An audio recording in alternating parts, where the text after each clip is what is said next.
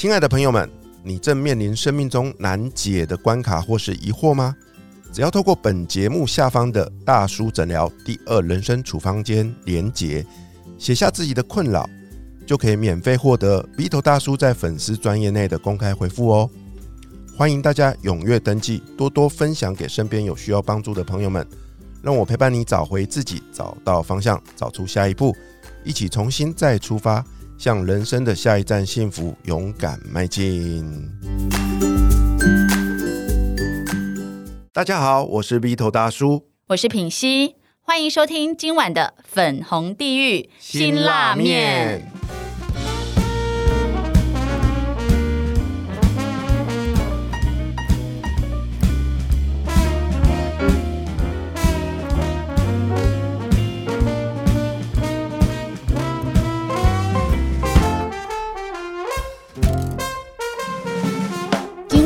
邀请来陪我们一起吃这碗辛辣面的来宾是谁呢？这个呢，他跟我的缘分在两年多前开始。那个时候呢，他就是一位畅销作家，卖了没有几本的书。他那时候呢，人生刚开始失意当中，就是呢被老板 fire，所以呢，他出了一本书，叫做《倒数六十天职场生存日记》。殊不知，他的人生一道光芒是由我而开始的。然后呢，中途呢，他的负能量和他的衰运实在是太强了，结果呢 又失婚。对，但是呢，我觉得这个男人真的是有够厉害的，因为呢，不管任何的衰事、倒霉事发生在他身上，他都有办法呢，在凭借着坚强的意志力，然后重新爬起来。因此呢，我真的是完全见证他从谷底爬到往上爬一点点，然后又跌要更谷底，然后呢又往上爬到巅峰。他的这个所有历程，我完全都经历过，我完全见证了这一切。而他呢，也是最有资格在二零二三年底，在迎接二零二四年，他出了这一本书，叫做《用梦想设计你的人生》。因为呢，他真的。凭借着他的一股热情，然后他的方法，最后呢设计出一套完全属于他璀璨的人生。这一位呢，就是我的好搭档，也是粉红地狱辛辣面的主理人之一，Vito 大叔，欢迎。嗨，各位听众朋友，大家好！哇，我我录这个节目第一集是我嘛哈？你看我们录了超过呃一百六十集。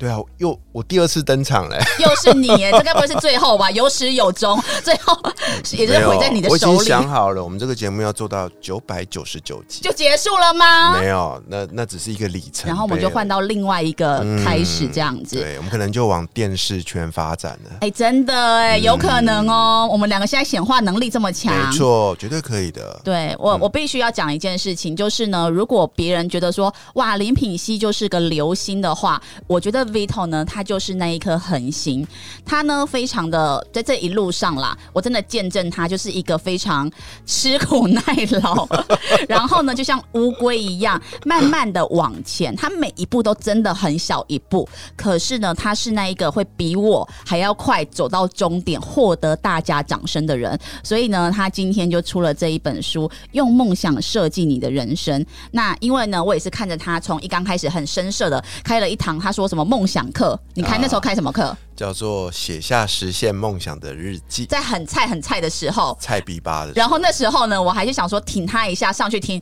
然后就干干，我要睡着了。对他听到一半人就不见，就离线。你的品析已离线。你的小品心已离线这样子，对，我想我就说，哎，你这个很适合在晚上十一点的时候开这个课，因为很好入梦乡。但是呢，哇，我觉得他超厉害的，因为呢，他这个课哦，虽然很好入睡，但是呢，也越来越多学生，而且呢，很定期、很稳定的持续的开。重点是我有朋友呢，去上你的课之后，跟我说他真的很有收获。然后呢，我就看着 Vito 一路上一路一直在挑战自己，去。铁人三项啊，去内观啊，你看能动能静都可以。对，然后呢，广结善缘，最后呢，在二零二三年底出了这一本书，想要让各位每一个人，各位，你相信我，你的条件都不会有他差。哪一个人四十五岁失业，四十八岁失婚，然后呢还能够真的离开自己的职场之后，去做自己很喜欢、很有热情的事情，而且呢可以养活自己，还可以跟美女搭档主持，这是所有男人一辈子都不可能发生的事情。但是在这一个长相平庸，然后呢也没什么就是闪光点的男人身上。可是呢，他真的是靠着他的方法，让他成为一个非常有魅力，然后一步一步实现自己人生梦想的男人。今天我们就来采访一下他这一本新书，然后跟大家分享，要迎接二零二四年，我要怎么样去设计自己的人生，让自己有一个很棒的开始。哇，好感动哦，平西，这是我们合作以来你讲的最动人、最让我感动的一次开场了。哇塞！啊，我现在已经在擦眼，我有看到你的眼油了，人家的眼油。对啊，来分享一下你出这一本书的心路历程好了。啊，我觉得很辛苦啦，真的很辛苦，因为我在出第一本书之后啊，我就一直很努力，呃，包含跟你合作开这个节目嘛，对不对？对啊，我还记得我们那时候第一集的。标题你给我那那那时候下的一个是什么？过气的畅销作家，没错，对啊。然后我那时候就想说，嗯，我要好好的赶快写自己的第二本书。而且那时候其实你好像也没有很确定，你还你已经江郎才尽了，你还有办法再出第二本书是啊？是啊，所以其实这两年真的很辛苦哎，我要很感谢你一直陪在我的身边呐，对。真的叫不离不弃啦，因为在这一路上，我看到太多你身边围绕着那些优秀的苍蝇啊、嘎抓啦，他们每天围着你嗡嗡嗡嗡嗡嗡的，我就想说奇怪，为什么你都不把我甩掉？哎，真的耶！忽然觉得我是一个很忠诚的人，你是个有情有义的女人呐，我必须得这样说。对，然后也因为你的这份支持啦，所以你看我无论发生任何事情，我都。没有被打倒，然后我们的节目从两年多前开始第一集到今天为止，一集都没有断过。真的，我觉得我必须要讲啦，这期节目如果没有你的话，应该我差不多到第三集已经阵亡了。是啊，我们那时候说好要做呃一百集，结果我们现在已经做了。这集节目播出的时候，我觉得应该已经到一百七左右了。哇，很不可思议耶！而且那时候刚开始做节目也没有想过什么要上什么排行榜，因为根本什么都不懂嘛，对不对？那不知不觉在调整了几次方向之后，我们的节目一直现在在这个叫做台湾呐，台湾的喜剧访谈类，我觉得都有不错的名次哎，都有大概在二十多名，长期都在那个地方。然后喜剧类的话，大概也都是五十名左右。那当然总榜比较偶尔才进去了，但是我觉得已经很开心了，真的已经很开心了。然后，然后反正就是这对这两年。对我来说，就是蹲在那边打底了。哦，对，这个我，因为我真的是除了你妈之外，我应该算是最接近的你的女人。对，就是跟你，你比我还比较近一点。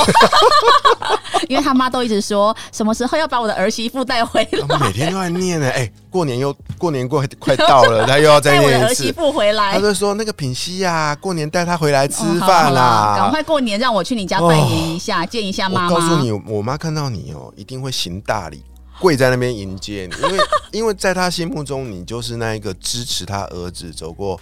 人生最辛苦一段时间的女人，我说的是真心话。哇塞，我忽然觉得有点愧疚哎。为什么？因为我真的不觉得我有做任何一件事情支持你，就是我真的没有觉得我有特别做什么事，然后我都我只是例行公事的来录音而已。对啊，光你陪在旁边，我觉得这件事，我们常说了，陪伴就是一个最最最长情的告白。最最实在的一件事，就是像我们也身为子女嘛，我曾经也苦恼过孩子的成长过程，我又不懂得要怎么教他，不懂得怎么配合他，直到有人跟我说：“你什么都不要做，你只要陪在他身边，让他知道你这个爸爸，嗯，不管发生什么事，我都在你旁边。”那是一种安定、跟安全、跟信任感。哦，那你这样讲，我好像可以明白了。就是反正你知道，说我们定好的日期，我就是会出现。没有啊，你你也迟到过很多次，害我错的半死。来宾在那边等，我想说完蛋了，你跑到哪里去？但是你知道，我总终究会出现嘛，对不对？所以我就会那边啊，想着跟他聊天啊，然后然后心里面就时时刻留意有没有那个嘎嘎嘎高声跟鞋的声音过来。你听到声音，我就我就我就松了一口气。对，但是我想说的是，就是。不管发生什么事，我都知道你信守你的承诺，那个承诺就是你会陪着我继续认真做好这个频道。哇，真的哎、老实说，我也没有想过说，哎、不录了什么的，就就是对我来说，这已经是我。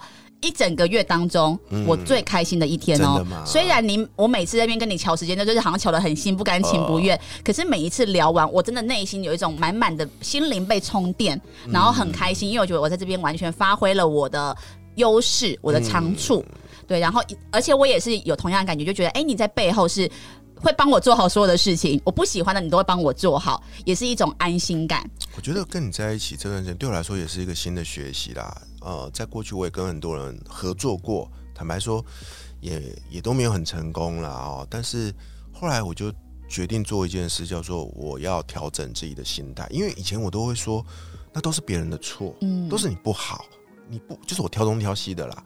但跟你合作之后，我就改变这个心态，因为我就告诉自己说，我唯一能够改变的人只有我自己。嗯，所以你应该可以知道嘛，在这个过程中，其实有时候我也很受不了，我们也曾经吵架过，也冷战过啊，也差点要分手过啊。可是就回到那个初衷，就是我就会觉得说，你就是老天安排好给我的一个天使，磨难，一个贵人，对，真的就是说吗？对，就是我，我就觉得说我一定要好好的做完这堂功课。哦，那我觉得你真的做的功德圆满了。如果这样讲的话，嗯对啊，因为连灾难本身都夸奖你了，我觉得你真的做的非常好而且。也因为这样的坚持下去哦，我不知不觉中，我们一起创造了一个属于我们俩的舞台哦。虽然对你来说，你或许这个舞台对你来说可能还小小的，不什么起眼，但是我得说，它对于曾经一无所有的我来说，它真的是那一块像铁达尼号沉掉的那一块那个。救生的那个浮在水面上的那个马桶盖，你知道吗靠腰，好马桶盖真的啊、我就是靠着它，就是上面还沾着大便。嗯，然后我就浮在那边，然后慢慢的，然后呢，接下来呢，就要靠着这个马桶盖，接下来呢，就找到了胡咪，于是呢，又开辟了另外一片天地，然后开了另外一个 p a c k a g e 叫做《分手的九十九个理由》。对啊，然后结果一飞冲天，各位，他不过就是找到一个马桶盖，然后又找到另外一片净土。我一定要来好好问问他，你到底是怎么做到的？我我觉得你可以分享新书里面，但是我可以从一个我旁观者的角度来讲，也许他自己没有发现到，但是我有发现到他成功的秘诀。哦，是哪一个啊？我要等你全部分享完，然后把这个彩蛋留到最后 OK 说我从一个旁观者发现你跟陆队长一样贱的地方在哪里。OK，好对啊，哦来分享一下你的新书，啊跟上一本有什么不一样？好，这本新书呢，它叫做《用梦想设计你的人生》。这个名字听起来很中二啊，其实我也挣挣扎了很久。那谁设计的、啊？谁谁？我自己我自己定的。其实我在推自己的第一堂课的时候，如果大家回去看我的粉砖，我在很久以前就一直在用这个名字了。嗯因为对于我来，对于我来说，它真的就是支持我走走过这一路来的一个最大的信念。嗯对，那呃，它有两个元素。这本书的前半段讲的是梦想，嗯从小到大，在不知不觉中，我们都忘了自己的梦想是什么，所以我们开始变得很不开心。嗯我们都在做那些别人希望我们去做的事，或者是为了要活下去做的事情，早就忘了自己想要做什么了，对吧？嗯那我也是因为这个呃中年失业啊，失去了所有的一切之后，我才开始重新用梦想来看自己的人生吧。嗯我就来问自己，大家都把梦想想得太复杂了啦，嗯其实它不是什么很奇化的东西。梦想说白话就是你想做什么。对，所以我那时候就开始想，哎、我到底想做什么？嗯我人生活到现在到底想做什么？我上次想这个东西是在我小时候，那个国小的时候，老师会叫你写我的梦想是什么，嗯你还记得吗？就是我要当老师啊，我要当什么的。对。我在那次之后就没有再再也没想过这个议题。那你后来再一次想是什么时候？再想就是在中年之后啊，就是在这一次失业之后，我就突然发现，嗯哇，我我读完了书，我出了社会，我很很拼命的努力，结果我发现，就一切都没啦。嗯那我我好像有一个重新选择人生的机会，我可以有很多选择，但我到底想做什么？嗯所以我是那时候在重新思考的。OK，、所以你的意思是说，是因为出了你第一本书那个时候，在写第一本书的同时，我就在哦想这件事情的。因为我失业之后，第一本书我有写啊，第一个当然就是写那六十天倒数六十天的经过嘛。那离开公司了之后，我就给自己一段沉潜的时间，嗯我去上了职训的课程，我去交了一些新的朋友，那我去做了一些，比如说旅行啊，啊、或者是挑战铁人三项的事。其实，在这过程中，我就开始在想，我的下一步是什么？嗯我的下一步就是我的梦想，嗯因为我不想再为别人而活了，嗯我不想在别人我而活，所以呃，梦想是从那边来的。所以我在这本书里面，在前半段归纳出我在这三年来所归纳出实现梦想的十一个步骤，我把它叫一一法则，嗯。让梦想一一实现的十一个方法。哎、我觉得你在这里面呢、其实老实说，我有点看不下去的原因，是嗯。因为这里面写的太赤裸了，就是你知道吗？像我自己也会有一些梦想，但是就是一直达不达不到。啊，然后我看到你里面啊，就是比如说会写到说，哎，梦想的三个特征，哪三个呢？要够动心、够持续，然后要够恐惧，对对。然后呢，接下来你就会有写一个表格嘛，对，让我们自己先列出自己的梦想，然后就是要自己打勾。好，然后接下来呢，梦想的三大包袱，这完全讲中了我的心声，也是我为什么一直你看 Vito 都出了第二本书，然后我现在第一本书还在刚开始写当中。第一就是怠惰，然后呢就是责怪，再来就是完美主义，完全哦，因为像我自己就会怠惰嘛，就是每天我真的是不会善用时间，然后时间就一。一分一秒的过去，然后责怪呢，就会觉得说都是因为谁叫我干嘛，都是因为录 Vito 叫我录 Podcast，让我一天浪费掉了，开始怪东怪西，所以也不会前进。最后就是完美主义，就是你也最常说的，我就算已经可能其实已经不错了，但是没有到达我要的一百分，我就是不愿意跨出那一步。结果我就眼睁睁看到 Vito 这种从零分的人，只因为他愿意做第一步，然后他就走到了终点，然后我还在那边就是从原点都还没有开始。所以这本书啊，真的是我赤裸裸的记录下这三年多来每一步的心路历程，嗯，靠着我亲身的经验整理出来的。那说也奇妙、哦，当我这样把它化成文字整理下来之后，回头再看这些内容，其实你在很多啊别人的书上啊都看过了。嗯，这就是我觉得有趣的地方啊。其实人生没什么了不起的啦，就是只要你认真生活，你都可以成为一个所谓的生命的大师啊。可是你说这个你是、呃整理出来的东西，其实可能在不同的书籍都看过了。那你觉得你的书到底为什么值得我们来购买它？很简单啊，就是你或许看别人的书，你会觉得他在讲道理啊，然后那是什么跟我无感嘛，就是你会觉得他写的很棒，都讲的。对对对，但我做不到。那我这本书呢，我除了讲这些所谓的方法论之外，我还直接告诉你我是怎么做到的。就是你会觉得很有感，因为它就是一个你们认识的 Vito 所发生过所有的事情。这里面写的所有的这本书里面有太多的文章的连接啊、录音的连接啊等等，那都是要告诉你们一件事，这些都是在过去这三年发生的真实的事件。嗯，它不是胡乱，它不是杜撰，它不是一本小说。我觉得它这里面呢、有一个，它比较偏向是实作，是算不算呢、啊？，对，它是实作，它其实它就是我的下一个计划、啊，因为呃，刚刚讲的是梦想嘛，对不对？对我现在讲这本书的第二个部分就是设计人生，嗯它是一个我那时候在很迷惘的时候，我就想要找到一个方法，因为品熙啊，她是一个很成功的讲师，她是这个高价值女神。的这个养成班的创办人，他有一套自己的方法论，嗯可是我没有啊。嗯那我就在想说，那我也好想要学他有一套方法论来跟大家分享，告诉大家说你要怎么样达成某个目的。那也因为这样啊，我在两年多前去上了一个叫做《设计你的人生》，这是一堂来自 Stanford 大学的一堂课。那我上了这课这个课之后，惊为天人呐、嗯然后呢，我就很开心的就把它实践在生活里。所以我在这本书的第二个部分所分享的就是 Design Your Life，就是设计你的人生这套课程的精华跟方法论。嗯啊，这个东西呢，其实在台湾也有几本书在讲这个东西。问题是，它是 Stanford 大学出的，他写的不够让大家容易阅读。因为我们都没有斯坦福的那个智商，你会觉得像我们只有像教科 Vito 的智商，我们只有这个对 中年失业又失婚的人的智哦商。那我就换了一个方法，我就嗯我就我就透过了这个我自己的实作，然后把它把它转译成一个大家都看得懂的版本，再加上自己的故事，所以你会在看的时候会觉得哦，好好看哦，好轻松哦，不知不觉你也学会了这些方法。哎，对你这一次跟上一本书有一个很大的差别，就是这里面图文算比较多，啊。然后表格，因为就是你前面可能讲完一章节之后，后面就会立刻让我直接就是好，我我写下我想要的梦想，然后自己去检测一下到底我目前渴望的程度啊等等的，这样子就会让我立刻就是直接是核对。嗯，对，不会就是哦，我看完一整本，然后忽然觉得，哎，我看了最后一页，忘记第一页是什么。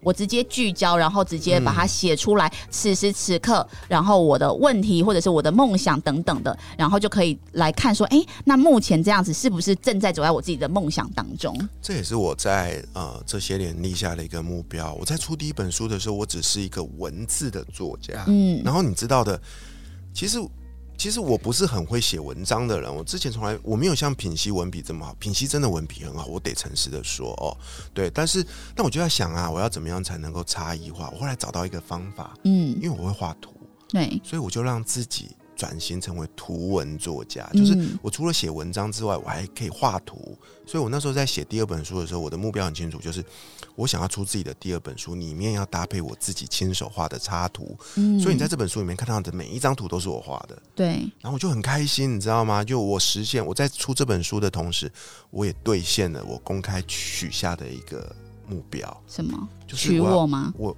呃，这个公开这可能要等到下半辈子了。对，然后就是我要成为一位图文作家。哦，对，嗯，哎、我真的也记得你那时候第一张画的图是谁啊？谁啊？我忘你，记得吗？然后我们才开始发现，怎么你会画画哎，？我忘了哎、反正我记得是去年，忘记是谁了。就是应该说那是第一张公开的图啦。对对对其实我小时候就会自己乱画，可是就是你也知道画在教科书上嘛，对不对？嗯嗯对啊，然后后来也是因为我有这个目标，所以我也开始去，比如说买 iPad 来啊，嗯然后开始去问人家，哎、要怎么用 iPad 画画？嗯然后开始摸东摸西了。我还记得我第一张图搞了三天我才画出来，因为那功能我都不会啊。而且，但是你现在画的就是，只要你画出来，下面就会一堆人留言说这个人是谁，这个人是谁，对对对，就是很。明显呢。对啊，然后我就觉得说，这就是这就是一个我所谓的设计人生的一个一个案例啦。嗯我有一个目标，我就透过这本书里面说的方法，我就设定一个一个的步调，然后我就依照几个步骤去慢慢的实现它。所以你看，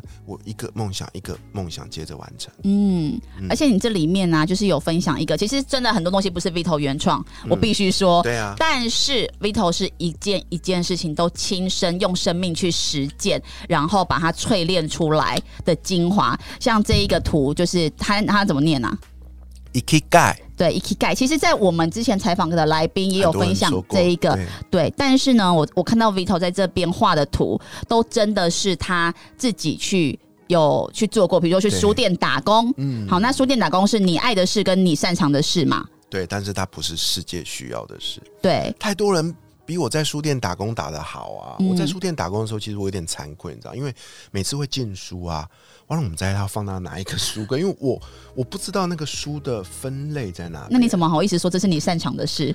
对我擅长的事是我会在书你会走到书店，是不是？我会我很会整理东西，哦我会把书摆的很整齐，你知道吗？然后我会把书店呃呃就是环境啊那些都弄得很好，我也很会服务客人。但是哦回到书的这个专业，就是当读进门的客人跟我说我想要找一本书的时候，嗯。我真的不知道要回答他什么啊、嗯，所以所以我说这个在那个过程中，我原本也以为书店打工这件事是不难的事，因为就像在小七打工一样。后来我发现不对，他是还是需要专业的。嗯，对啊，然后所以你就发现，哎，在书店打工，它也不是你赖以为生的事，因为毕竟你还有小孩嘛。应该这么说，我没办法赖以为生，因为我在书店打工的时候领的是时薪，嗯一个小时一百八十元。哇那，你去想啊，我在那边工作，而且那是 part time 啊，那不是正职工嗯作。简单的说，我常常就是在晚班的时候去，那了不起一天排五个小时，嗯五个小时一百八十元是多少？五八四十九百块，哇，我那天就领了九百块，啊，回家肚子饿啊，买个东西吃，又花了还四百块，然后又花了又要坐车什么嗯有的没有，那真的就是真的没有办法活下去了。对，所以 Vito 在这边，他真的是完成了这些，都是尝试过了之后，嗯最后你找到你自己的梦想。你自己最喜欢的，以及可以赖以为生，以及世界需要你的，以及你爱的事情到底是什么？我现在是透过所谓的多元工作的方法，因为我现在还没有办法找到一份满足这所有需求的工作，哦所以你看到我同时做很多事。举例来说，podcast 这件事就很有趣了，它是没有收入的，你知道？但是我觉得某个角度它满足了。世界需要的是，因为通过我们的节目，我们邀请到好多好厉害的来宾哦，嗯跟大家分享，而这些知识都是无偿提供的，所以常常会收到很多听众朋友的回馈来信说，这集我好喜欢哦，我又、嗯我又得到什么，甚至我因为听到了这句话改变了人生，嗯我就觉得我们两个在做这件事真的是超屌的一件事情。嗯。嗯，那你这里面有写到一一句话，你说热情不是源头，而是结果。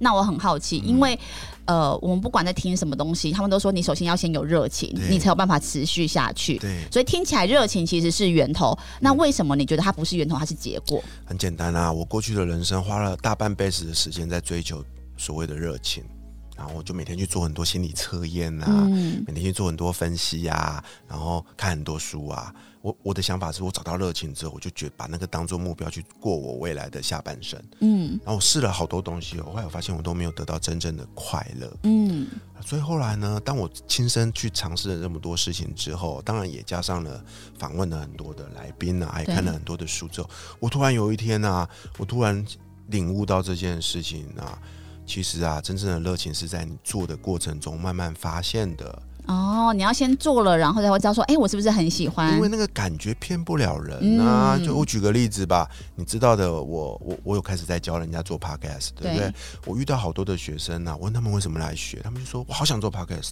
做 podcast 是我的热情。嗯我就说哦哦，好好，那他们的源头大概都是我，我是一个喜欢听 podcast 的人，哦我觉得这很棒，我做应该也很棒。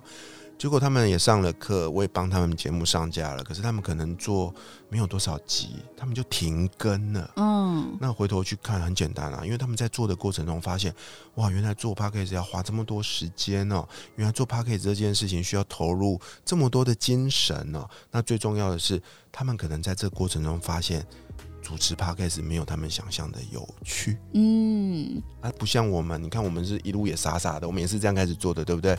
可是我们两个有一件事做得很好，我们两个在边做的过程中，我们都找到了自己支持自己做下去的那个意义跟使命。哦，对那慢，慢它也变成一种热情了，对不对？哦，你这样讲我就明白。确实，因为一刚开始，其实很多人在做这件事情之前，真的都误以为我会喜欢，我会享受，这是我热情的事情。是的，但就像你还记得以前，我觉得那个呃整理师 Blair 有呃说过，对，对他说，有时候我们做不喜欢的事情，是为了捍卫我喜欢的事情。嗯，没对错，所以有时候可能我在做这个过程当中，我必须要付出一些代价，没错。可是我仍然觉得这些代价都，呃，我我得到的收获跟价值，跟我得到那种满满的开心，是更胜于我付出的代价，所以我就会愿意，这个叫做热情。对。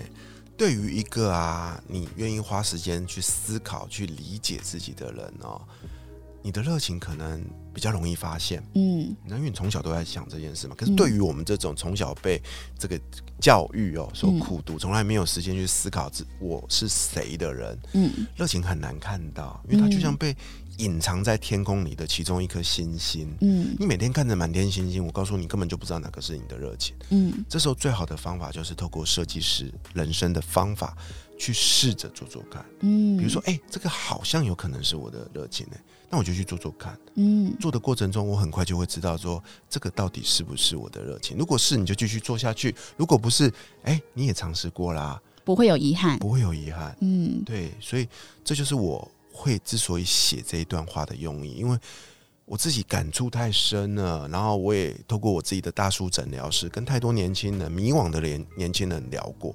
嗯，我后来发现，大家真的不要再浪费时间在做所谓的追寻热情上面，嗯热情是靠着实践所发找出来的。嗯，那我想我看到你写二零二一年十二月三十一号。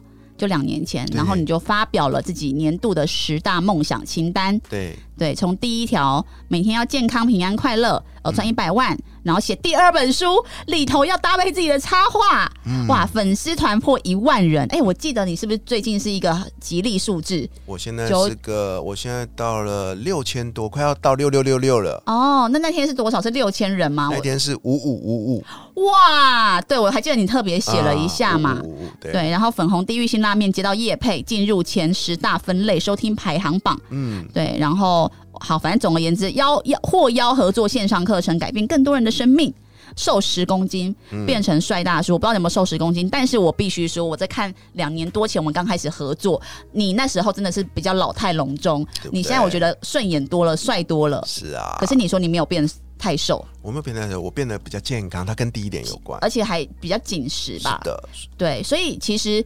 我想要来挑战你，好啊！这十件事情你都完成了吗？当然没有啊。那但是我我以前我都会说啊自己好糟糕没完成，可是现在我会用另外一种心态，我会仔细去看我没有完成的原因是什么。如果我正做到一半，我已经踏出了那个第一步。我就会说我没有失败，我还走在努力的路上。各位，我跟你们说，刚开始前一年多，我跟 Vito 合作的时候，我觉得他这个人真的是每次呢，就是夸奖他，任何人夸奖他，他就说没有啦什么的。我觉得我我还不够好，他真的都是这类型的语言。但是我刚刚听到他讲说，哎，但我不会用这个角度来看的时候，我整个觉得哇塞，这个人完全从内而外的全部蜕变呢。是很真的是实践了这本书的所有心法，你才能够讲出这样的话。哎，嗯，对啊，所以我也很骄傲啊。就是透过这两年跟品溪的合作啊，我觉得我最大，我真的好多好多收获。其中有一件，我想跟所有正在收听这期节目的你分享，就是请放下你心中的不配得感。嗯，因为你跟我一样，我们都值得拥有世界上丰盛的所有，但是前提是你要愿意，好，你要愿意接受，你要愿意往前继续努力下去。好，我们下一集呢，我们再来访问 Vito 如何从一个。低配得感，觉得哦，所有的好事根本都是离我好远。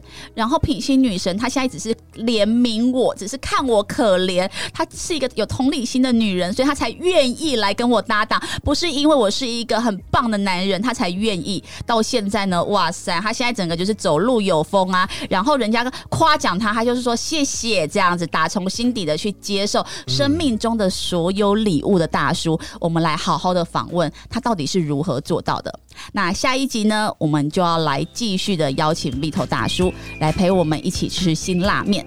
我是品心女神，你不会收尾了？对呀，好，我是品心女神。这一集没有 Vito 大叔主持人，粉红地狱辛辣面，我们下集见，拜拜。